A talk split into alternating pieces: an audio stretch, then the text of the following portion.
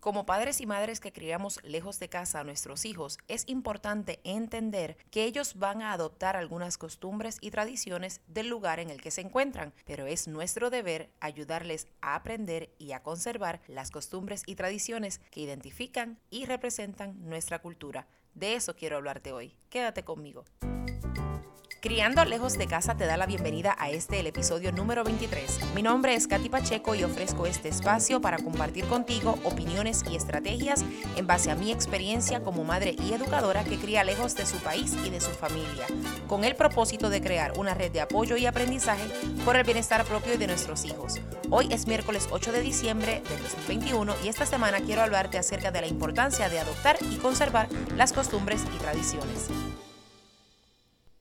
Hola mi gente linda, qué bueno saludarles por aquí en otro episodio más de este nuestro podcast Criando lejos de casa. Si es la primera vez que me escuchas por aquí, te doy la más cordial bienvenida y espero que el contenido aquí compartido sea de tu agrado. Y a ti, que eres un oyente recurrente, te doy las gracias por estar aquí una vez más desde lo más profundo de mi corazón, porque este es un proyecto que estoy realizando con mucho, mucho amor, con el único interés de conectar contigo y de que podamos juntos ayudar a preservar nuestra cultura, no importa en qué lugar del mundo nos encontremos.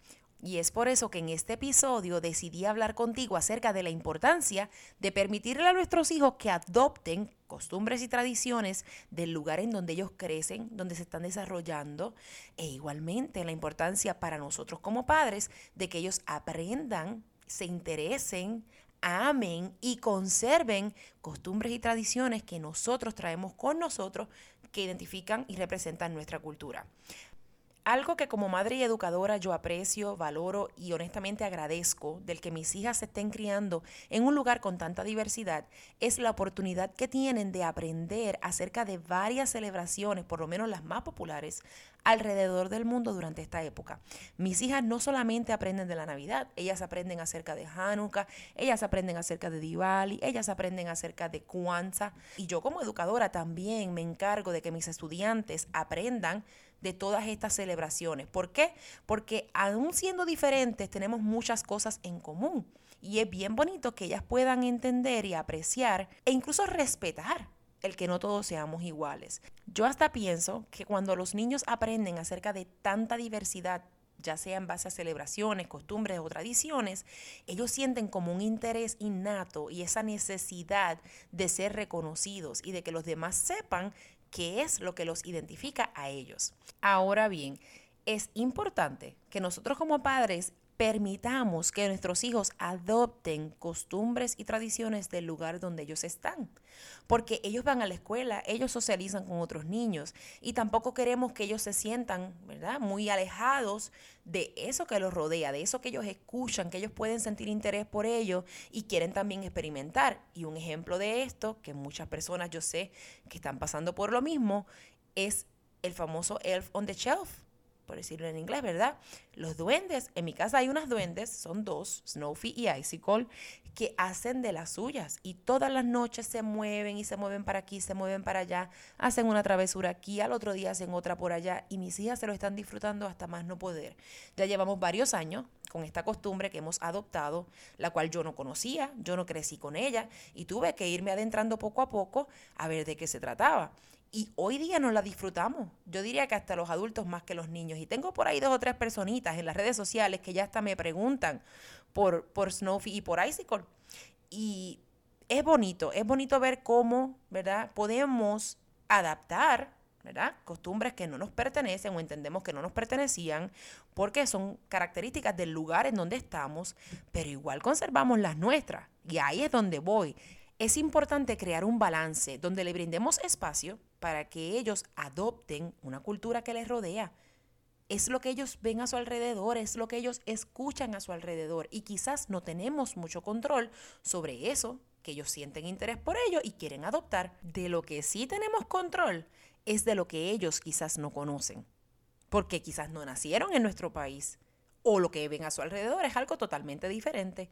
No escuchan nada similar a lo que escuchábamos nosotros. Por lo tanto, es importante que nosotros estemos a cargo de brindarles esas herramientas y esas experiencias para que así aprendan de nuestra cultura, de nuestras costumbres y tradiciones y puedan entonces ayudarnos a conservar y preservarlo, no importa dónde estemos en el mundo. Es por eso que durante esta época tan especial para nosotros quiero compartir contigo costumbres y tradiciones que no importa si viajas a casa en Navidad o no, puedes enseñarle a tus hijos acerca de ellas y quizás hasta practicarlas, no importa en dónde estés.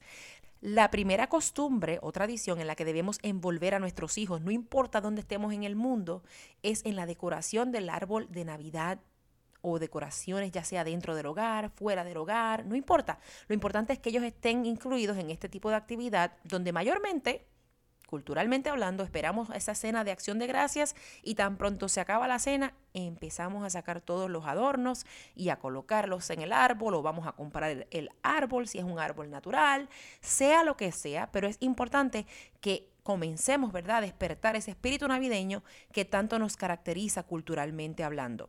Otra de las costumbres y tradiciones que entiendo debemos presentarle a nuestros hijos y educarlos al respecto son las parrandas y la música navideña. Aquí en nuestro hogar, por ejemplo, ya los que me conocen saben que somos bastante musicales, yo siempre digo que hay música todo el tiempo, pero durante esta época me aseguro de que la música que se escucha mayormente sea música de trova, música de plena. Y las niñas empiezan a escuchar esas pleneras, esas rimas, y para mí es especial porque yo me transporto, me transporto y ellas, si ustedes supieran que poco a poco empiezan a tararear esas canciones y a moverse al ritmo de los tambores también, ¿verdad? Porque eso, eso es parte de. Y las parrandas es una experiencia tan y tan bonita que yo honestamente, si usted tiene la oportunidad de ir a Puerto Rico, le sugiero que exponga a sus hijos a una parranda. Esta es una experiencia que yo la he vivido con mis hijas, mayormente con Andrea, que es la que los recuerda, desde muy, muy pequeña donde yo me la llevaba a parrandas. Y esto no tiene que ser algo muy elaborado. No crean que requiere mucha planificación. Antes sí, antes las parrandas eran ¿verdad? con un, grupo grande de personas y eran realmente de sorpresa, de madrugada. Ahora, en su mayoría, son anunciadas. Y esto, usted no puede tener excusa de instrumentos. Si usted no tiene instrumentos, usted agarra utensilios de cocina. Una vez yo di una parranda que era de tres personas. Mi mamá estaba durmiendo y la sorprendimos a ella mi mamá dice que ella creía que habían 20 personas del ruido que estábamos haciendo. Así es que con eso les digo que no hacen falta instrumentos, no hace falta nada muy elaborado, simplemente esa experiencia de estar durmiendo y ser levantados por una parranda o de la otra manera sería usted ir a levantar a algún ser querido con alguna trulla, alguna parranda y que sus hijos sean parte de ellos. Les garantizo que eso es una experiencia que ellos van a disfrutar y que ellos no van a olvidar. Si usted no tiene la oportunidad de ir a Puerto Rico, podemos entonces educar a nuestros hijos a través de las redes sociales, donde ellos pueden ver videos, pueden ver otras personas haciendo esta actividad o ya sea buscando videos en YouTube, que claramente eso está ahí explicado y pueden ver ejemplos de cómo es que las parrandas se llevan a cabo. Otra de las costumbres o tradiciones que debemos procurar que nuestros hijos puedan experimentar, no importa dónde estemos en el mundo, claro está, siempre y cuando tengamos la capacidad de conseguirlo, es el que prueben nuestra comida típica, que disfruten de ese arrocito con gandules, de ese cerdo, si usted come cerdo, de esos pasteles, de esa morcilla, de ese tembleque, de ese arroz con dulce, de toda esa comida tan rica que especialmente durante esta época bien sabemos disfrutar.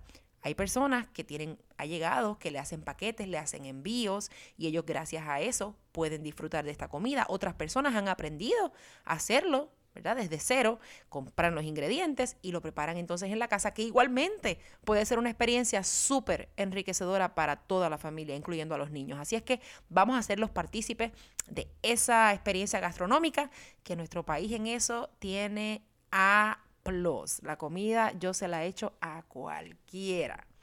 Otra de las tradiciones y costumbres y una de las más bonitas para mí es la de esperar a los Reyes Magos. Y es que es tan bonito en esa víspera de Reyes salir al patio, recoger grama, ponerla en la caja de zapatos, cerca de la cama, esperar que lleguen los Reyes, al otro día ver el reguero de grama que dejan los camellos. Una vez van saliendo de la casa, todas esas cositas me hacen sentir feliz porque recuerdo mi infancia y recuerdo cuando yo recibía a los Reyes Magos en mi hogar.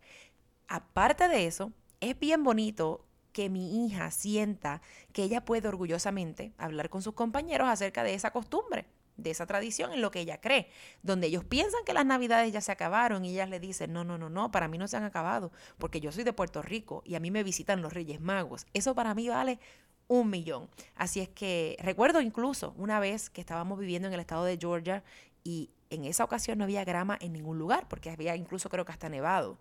Y se nos ocurrió entonces ponerle a los Reyes Magos un pote de salsa goya, un pote de habichuelas, un, sobrecito de sazón, una latita de salchichas, esas cositas que quizás identifican, ¿verdad? Nuestra, nuestra cultura, que teníamos en la alacena, lo pusimos en la cajita de zapatos e igualmente los reyes fueron y le dejaron sus regalos. Así es que es una tradición y una costumbre que entiendo, no importa dónde en el mundo estemos, es posible realizarla y hacerlos partícipe de ella para que ellos sientan por qué eso nos hace tan especial.